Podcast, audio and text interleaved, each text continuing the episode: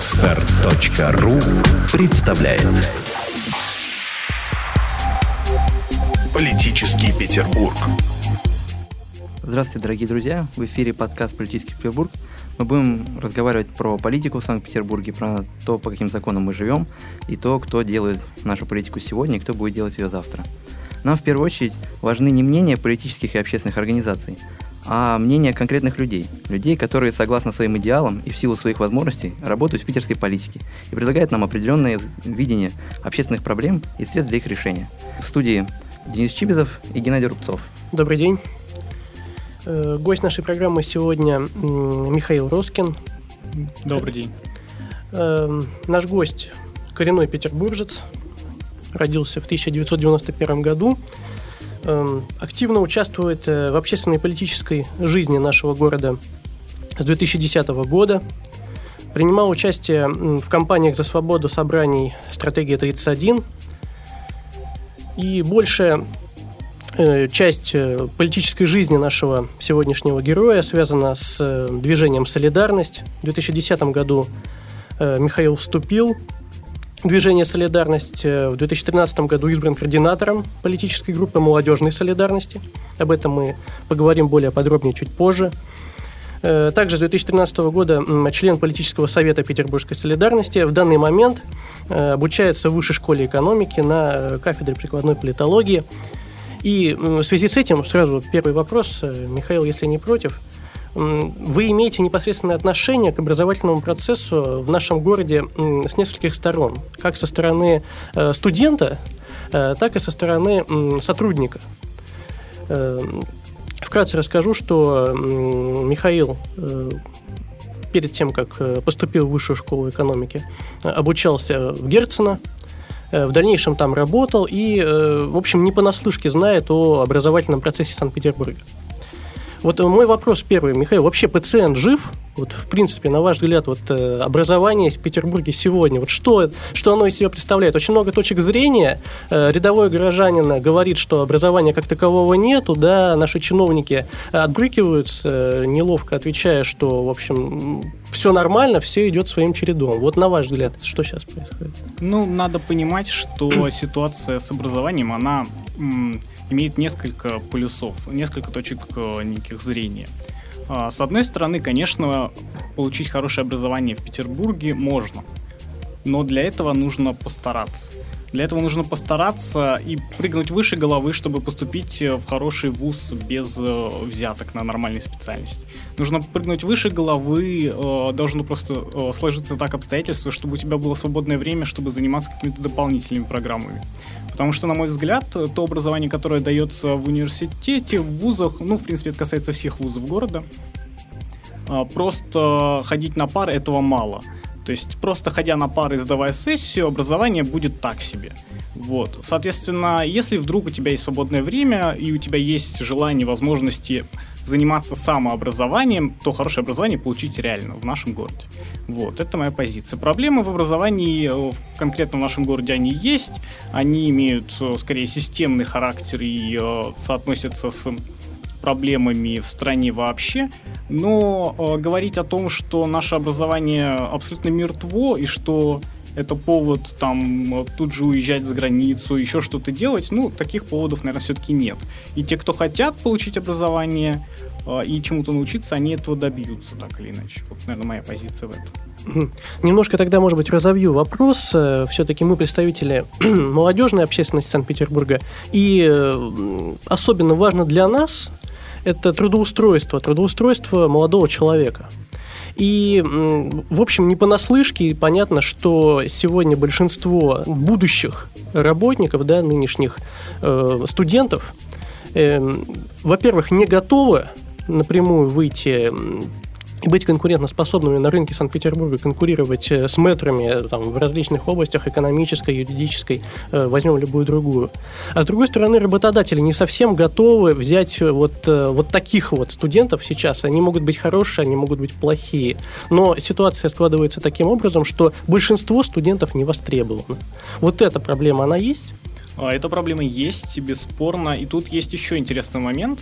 Э, я напрягся и получил красный диплом. То есть это не стояло моей какой-то сверхцелью, просто я понял, что я могу это сделать э, для себя. Я это сделал. Мой красный диплом мне в жизни не пригодился и не пригодится, я полагаю, потому что принципе, это статусная вещь, которая на работодателей не влияет. Особенно я сейчас говорю за гуманитарные специальности. Uh-huh. Тут, опять же, разделение на сверхактивных э, людей и людей, которые просто выполняют норму.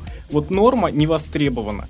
Э, если ты отучился, получил какой угодно диплом, с какими угодно оценками, закончил вуз и вдруг решил найти работу, тебя никто не возьмет. Но если ты в э, течение учебы занимался какими-то проектами бесплатно, самостоятельно, тратя свое время, то у тебя шансы повышаются.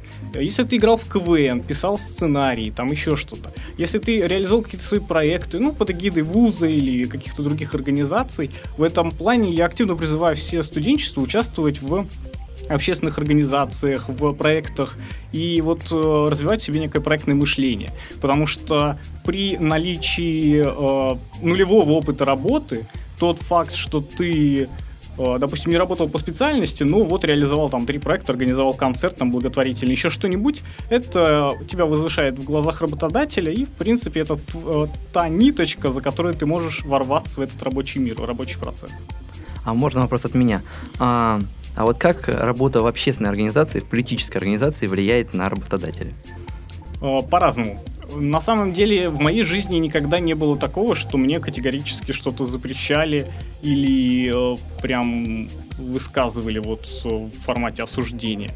Как правило, это связано с тем, что люди аполитичны, а я все-таки не, такая, не такой персонаж, там, как Навальный, да, и чтобы ради меня звонили там на работу и требовали его откуда-нибудь удалить, например, там, или выгнать. Вот, поэтому это на моей жизни особо не сказывалось. Людям нравится, когда человек, у человека активная жизненная позиция, когда вот он что-то понимает в политике, при том, что большинство людей признаются мне, что они в этом ничего не понимают, и вроде как, ух ты, он понимает в политике, ну это прям круто, наверное.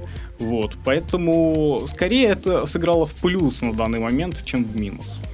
Как вы считаете, в принципе, вот род деятельности, профессия может как-то повлиять на политическое будущее? То есть есть какие-то какой-то, может быть, род профессии определенный, да, который вы могли бы назвать, который может э, развить какие-то чувства у человека, способности политические? Вот в этом направлении? Мне кажется, что здесь как раз в приоритете гуманитарий все-таки. Это такая область, где э, если ты журналист, это тебе поможет. Если ты э, э, связист с общественностью там, или рекламщик, это тебе поможет. Э, то есть вот какие-то такие бизнес-специальности, просто гуманитарные, э, даже просто неплохой эрудированность, неплохая, неплохой багаж знаний – он принесет тебе пользу. В этом плане, наверное, гуманитариям проще, потому что политика это все-таки общение с людьми, это постоянная вот, публичность, и гуманитарии к этому более привычны, скажем так.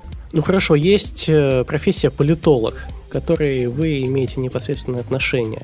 Вот насколько она э, развивает человека, развивает личность и способствует карьерному росту, может быть, да, если хотите, в политике? Э, мне рассказали одну интересную, одно интересное сравнение, моя коллега как раз по высшей школе экономики, э, что политолог и политик это как э, астронавт и астроном. То есть область вроде бы одна, но занимаются они совершенно разными вещами и друг друга порой ну просто не понимают. Вот. Поэтому наличие политологического образования помогает, без сомнения, потому что ты лучше ориентируешься в процессах, больше понимаешь каких-то банальные термины даже, да, используются так или иначе, и э, какая-то системность появляется в твоих действиях. Но то, что это секрет успеха, и то, что все политики должны быть политологами, ну, это вряд ли, потому что политология все-таки это наука, я склонен считать именно так, и она занимается исследованием, а политика это про другое. Политика это непосредственно э, попытка решения тех вопросов насущных э, властным определенным образом, которые в обществе стоят. Вот. И иногда они совпадают, политика, политология, иногда нет. В данном случае скорее нет, в моем. А, тогда давай немножко перейдем от образования а, к вопросам нашей питерской политики. Ты один из представителей оппозиции, правильно? Понимаю, правильно.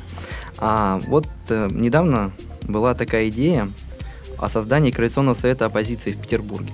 А, насколько мы знаем, в Москве этот процесс на данный момент приостановлен, да, и готовятся вторые выборы.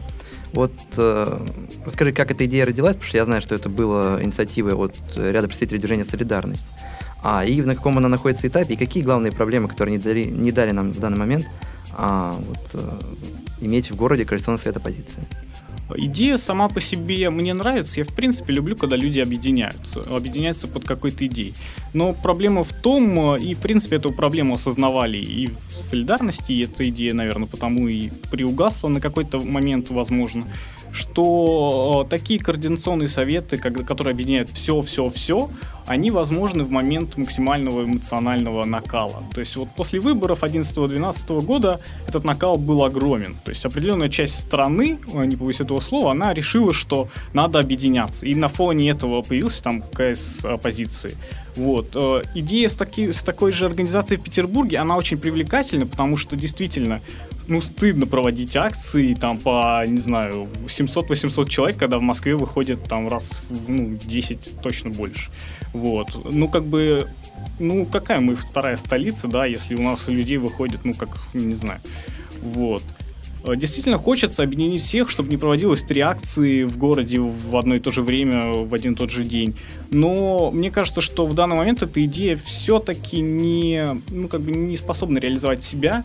Причина очень простая, специально или нет, но благодаря реформе партийной системы в общем-то, людям дали возможность по, ну, поиграть в партии, да, чтобы зарегистрировать свою партию много особо не надо, все вдруг э, кинулись их делать, теперь все заняты не столько а, объединением, сколько разъединением. И э, более того, я уверен, что этот процесс закончится, люди наиграются в эти партии и снова начнут договариваться. Когда это произойдет, скорее всего, и, к сожалению, это произойдет к следующим крупным федеральным выборам, э, которым э, в Госдуму и президентским. Вот, скорее всего, к этому моменту люди поймут, что достаточно, опять-таки, быть по одному со своей партией, лучше объединяться и э, блокироваться, если угодно. Ну, как бы по закону нельзя, но вот в списке пускать можно. А какая партия ближе тебе сейчас? Ну, я думаю, что не секрет для многих, что я уже достаточно давно пытаюсь вступить в РПР Парнас. Вот. Но так пока попытка не увенчалась успехом по разным э, моментам. Вот. Но я надеюсь, что я туда все-таки вступлю, потому что эта партия мне наиболее близка э, идеологически раз. И два, там находятся люди, с которыми мне приятно работать, с которыми я работал очень долго.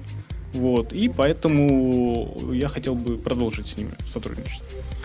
Я знаю, что многие молодые политики сейчас э, ломают голову, да, в частности, те представители, которые непосредственно хотят заниматься политикой, и в частности в Санкт-Петербурге, э, ломают голову, какой вот он э, путь современного молодого политика. Кто-то считает, что необычайно важно проявлять некие такие борцовские качества, все время фигурировать в компании с полицейскими, время от времени выезжать с митингов на автозаках – да, кто-то, наоборот, эм, склонен верить, что отсутствие ангажированности политической, наоборот, ведет э, к успеху. То есть э, человек не ангажирует себя политически, а проявляет, может быть, как-то себя как социальный представитель, как э, защитник, градозащитник. На твой взгляд, какой путь э, ближе в этом плане политика чем-то похожа на, ну, на шоу-бизнес, да, это часто сравнивать. То есть здесь э, запоминается тот, кто отличается. Угу. Отличаться можно по-разному. Можно проводить эпатажные акции, можно э, иметь свою позицию и выражать ее во всем и никогда с нее не, не отходить. То есть вот определенная принципиальность здесь она ценится. Можно играть в какой-то команде и быть э, сверхлояльным, чтобы тебя тащили наверх и отличаться в этом. То есть в любом случае секрет успеха, он в отличии каком-то от чего-то. Если все 150 человек попадут в автозак, то, ну, как бы это ничего такого. Вот. А если ты выскочил на трибуну и в автозак повели только тебя, то это вот уже все, звезда рождается.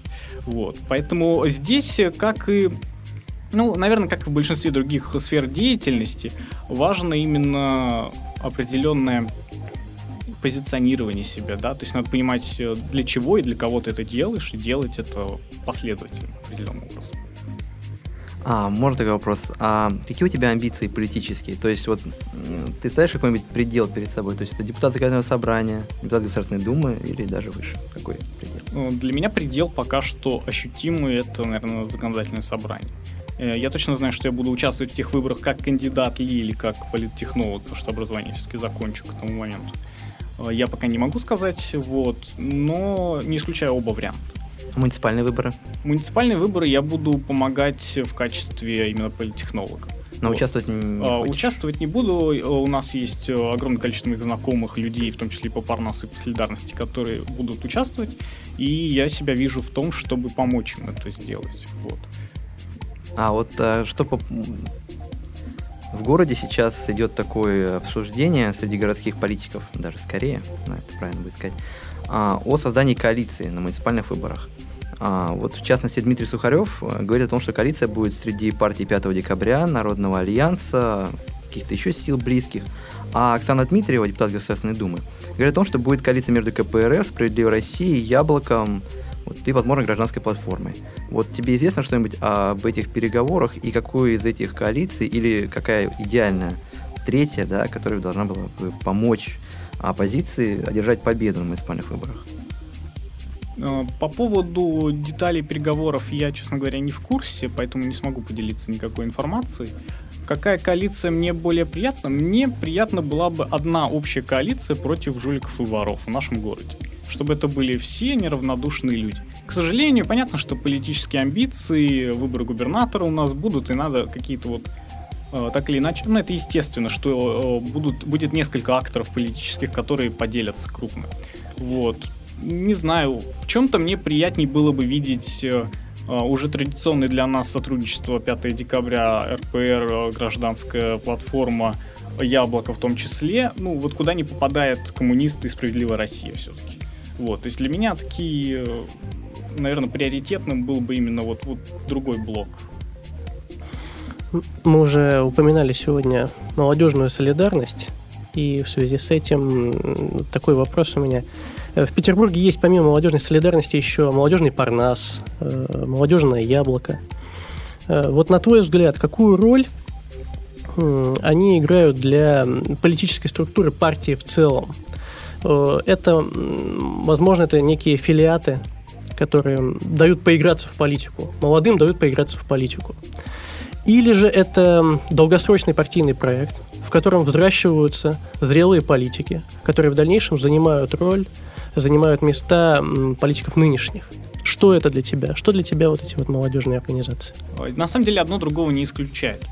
А, это и процесс социализации, а, потому что я хорошо помню свои ощущения, когда я пришел в солидарность на политсовет, когда меня принимали, у меня глаза полезли на лоб, ну потому что в там, небольшом помещении сидит 10 человек, и в течение трех часов обсуждает вопросы, ну вроде бы тебе непонятные без контекста. То есть это не борьба с Единой Россией, не борьба с Путиным, не коррупция, ничего. Это какие-то вопросы рядовые. И тебе непонятно, в принципе, зачем их вообще обсуждать.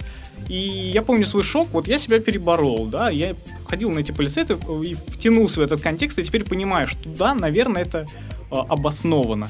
Но вот те люди, которые новые приходят, вот после 11-12 года пришло, огромное количество молодых людей пришло и огромное количество из них ушло, потому что они приходят, видят, ну, они не хотят этим заниматься, они хотят вот митинги, там, акции, э, я не знаю, прям бороться за честные выборы, а тут вот обсуждение, кто с кем ходил на акции, почему надо того человека исключить, почему его не надо исключать, и вроде он плохой и так далее.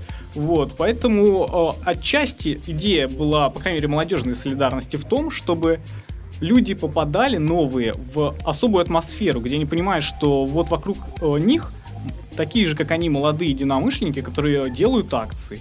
И, собственно, вот касательно молодежной солидарности, эта идея была, ну, в чем-то первичной. По крайней мере, вот я ее отставил именно так, когда мы ее пытались сделать. Вот. А, в принципе, э, нельзя сказать, что молодежные организации это игрушки, да, потому что мы проводим акции, в том числе, которые попадают так или иначе а, в те же поисковики вроде Яндекса и так далее. Ну, то есть э, они ничем в худшую сторону не отличаются от акций основной организации. Просто проводят молодые активисты. Они получают опыт. Это все полезно так или иначе, и я считаю, что это абсолютно правильно, что такие организации существуют. Хотя критиков много. Вот. А на твой взгляд, э, насколько возможно в дальнейшем, может быть, объединение в каком-то смысле вот, молодежных организаций, таких как «Молодежное яблоко», «Молодежный парнас», молодежная солидарность, потому что, ну, в общем, понятно, что вот в целом идея понятна. Привлечь молодого человека молодую девушку, парня, не имеет значения, эм, заинтересовать их с политической точки зрения. Насколько вот этот вот альянс, коалиция, как угодно это можно называть, э, возможно? Хотя бы в рамках Питера? Я не знаю, честно говоря, потому что здесь э, молодежь перенимает болезни взрослых. Вот поиграться в строительство партии у одних, а поиграться вот в свой между собойчик у других. Мне кажется, что, опять же, по аналогии это пройдет, и мы можем видеть что-то наподобие крупной молодежной организации в районе вот следующих крупных выборов, ну, видимо, ЗАГСовских у нас. Вот. Посмотрим, что из этого получится. Я думаю, что сам буду принимать в этом участие, так или иначе. По крайней мере, я не ищу в своей жизни врагов, я все время пытаюсь договариваться. То есть мне очень э, некомфортно, когда идет конфликт. Вот потому что ну, сил моих нет. Вот, на все это нервные клетки тратить и заниматься не тем, чем надо. Поэтому я буду всячески поддерживать и участвовать вот в организации какой-то крупной молодежной организации на базе кого-либо, будь это молодежная солидарность, будь это Парнас или Весна, которую я, в принципе, к которой тоже нормально отношусь, или Молодежное яблоко. Это все можно обсуждать и в дальнейшем пробовать. Почему нет? А сейчас мы хотим перейти к второй части вопросов. Мы поговорили о политике, а теперь мы хотели бы тебя представить, представить как человека с твоими взглядами. И вот первый вопрос такой. Недавно прошел опрос ЦИОМа да, о том, что половина россиян считают, что президент должен быть православным. И с этим вопрос, а во что ты веришь? Вот, э, если, конечно, это не какая-то тайна, ну, просто вот примерно такой вопрос. Это очень сложный вопрос, потому что я как выпускник философского факультета могу говорить об этом долго.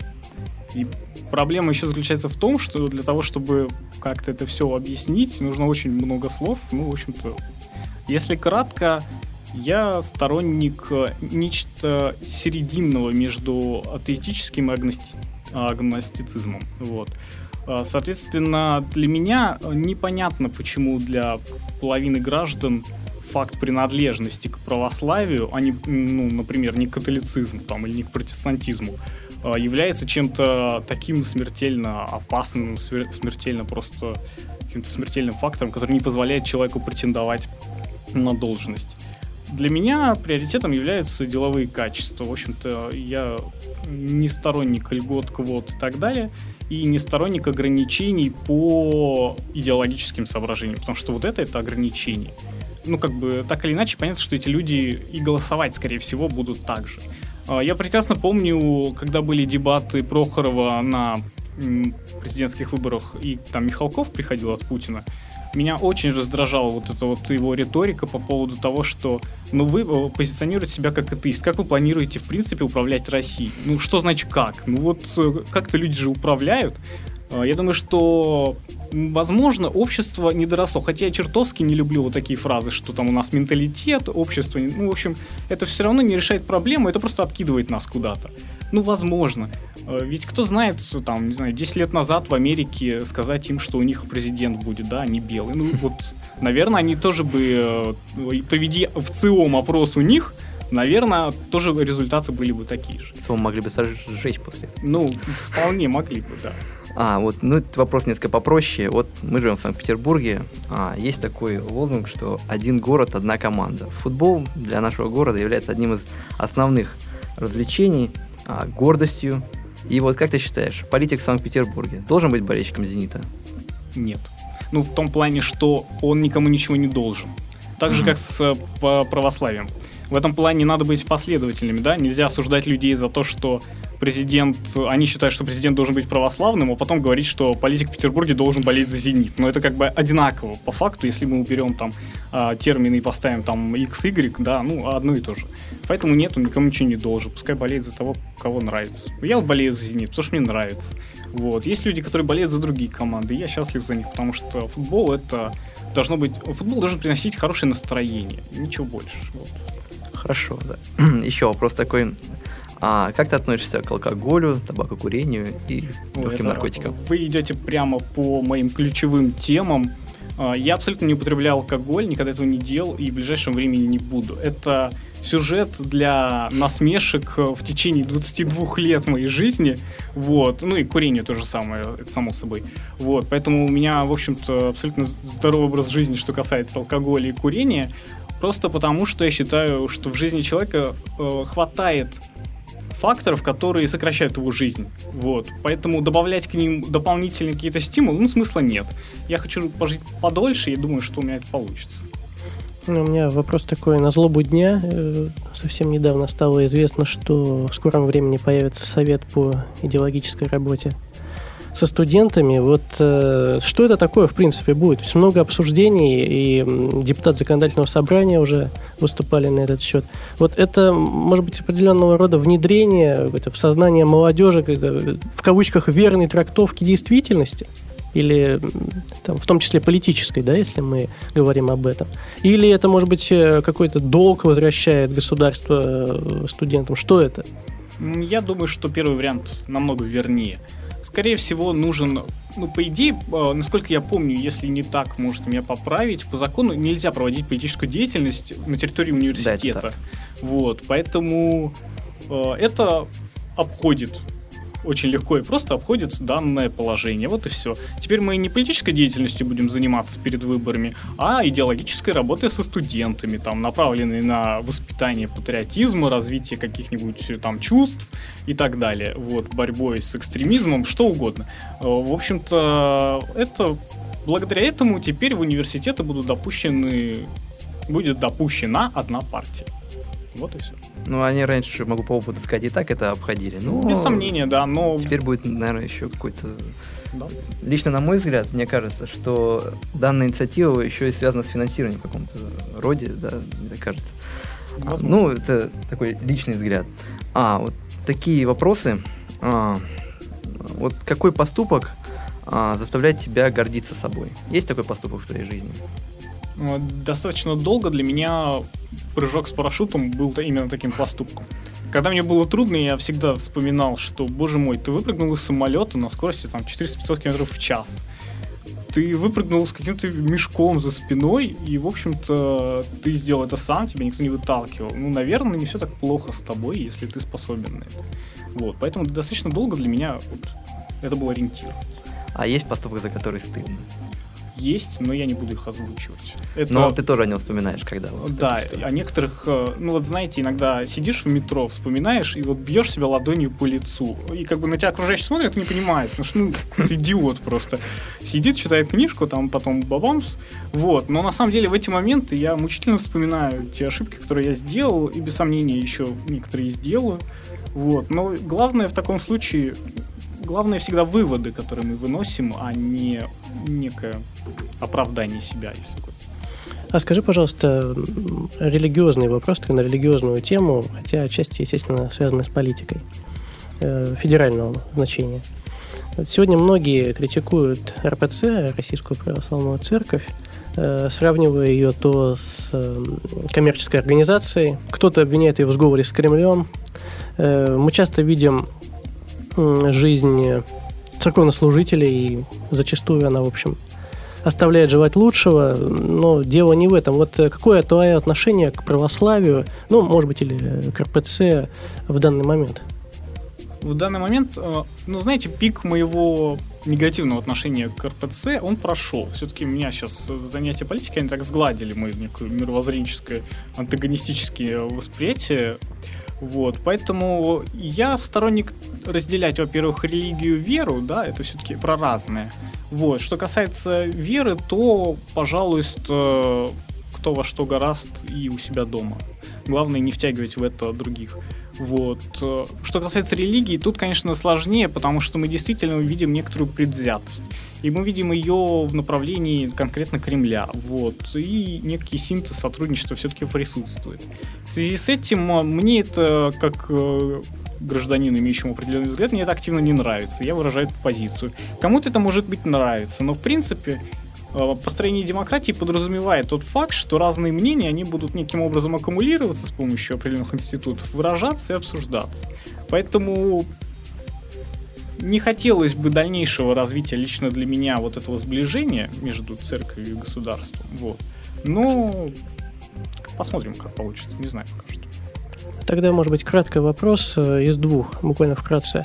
Э, на твой взгляд, насколько религия, в принципе, влияет на развитие государства, в частности, нашего государства? И, может быть, в связи с этим, если положительно, то, может быть, нужно было создавать идеологию, по, э, совет по иде, э, религии, а не по идеологии, в конце концов, в наших школах? Нет, не надо ничего создавать, э, в принципе, такого. Все э, вопросы веры должны находиться вне государственной политики. Ну, как бы вот э, люди должны верить у себя дома. Вот, это моя позиция. Поэтому, я не знаю, вот мысль крутится, как ее вербализовать, достаточно сложно. В общем-то, и вопрос непростой тоже. Ну да, вопрос непростой. Главное, что некой формулы успеха нету. То есть, если мы посмотрим на те же западные страны и так далее, ну, нету очевидного примера, вот, чтобы сказать, надо делать как они. Впрочем, это касается иммиграции, например, да, тоже больной вопрос. Вот нельзя сказать, что вот надо сделать как в стране X, и тогда все будет замечательно. Потому что если мы посмотрим, в стране X тоже проблемы. Вот, ну, может быть, в меньшей степени, но тем не менее они есть. А что касается религии, помогающей в дела государства, она, ну, она помогает, но она помогает весьма своеобразно. А религия хороша в качестве вот, мобилизующей силы и так далее на в том уровне, из которого мы выросли. Я очень хочу надеяться, что вот наше государство уже переросло тот уровень, когда религия может стать, э, в принципе, сплачивающей идеей. Вот. Мне кажется, что нам пора признать, что все люди разные, э, люди думают по-разному и верят в разное, и это нормально. А раз это нормально, какая-то одна единственная правильная идея не может быть поставлена во главу государства. Вот и все. Просто потому, что есть люди, которые считают, что это не так. Ну и последний вопрос такой, а, дабы было немножко пооптимистичнее. А, есть у тебя цель в жизни? Вот, можешь ты о ней нам рассказать? Это такая вот, именно в данный момент такая краткосрочная. Ну, цель жизни краткосрочная, она, в принципе, слабо совмещается. Вот. А, на самом деле, я, как человек, обладающий, обладающий такими взглядами, пришел к той мысли, что если цель жизни есть, то она целеполагается индивидом непосредственно, то есть мной. Вот. В данный момент она заключается в творческом нахождении себя. Вот я сейчас пребываю в а, там, смена работы, да, сейчас заканчиваю университет, в конечном счете скоро надо будет определяться с некой дальнейшей проекцией на свою жизнь. И я сейчас нахожусь в некотором поиске, действительно, как бы, что, как в этой жизни дальше пойдет. Поэтому для меня это первоочередная цель. Я очень не люблю загадывать, когда у человека распланировано все там на 40 лет вперед, и э, с одной стороны это хорошо, потому что он знает, что нужно делать. С другой стороны это а скучно, потому что ну вроде как если все идет по плану, вот я сторонник неких импульсивных иногда вещей, не во всем, но бывает.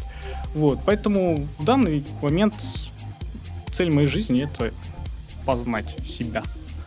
Вот и все. Ну, мы желаем тебе удачи в этом. Спасибо. Да. Напомню, Спасибо у нас за... Э, сегодня в гостях был Михаил Роскин. Спасибо за такую интересную дискуссию. С вами были Геннадий Рубцов и Денис Чебизов. Спасибо большое. До встречи. Сделано на podster.ru Скачать другие выпуски подкаста вы можете на podster.ru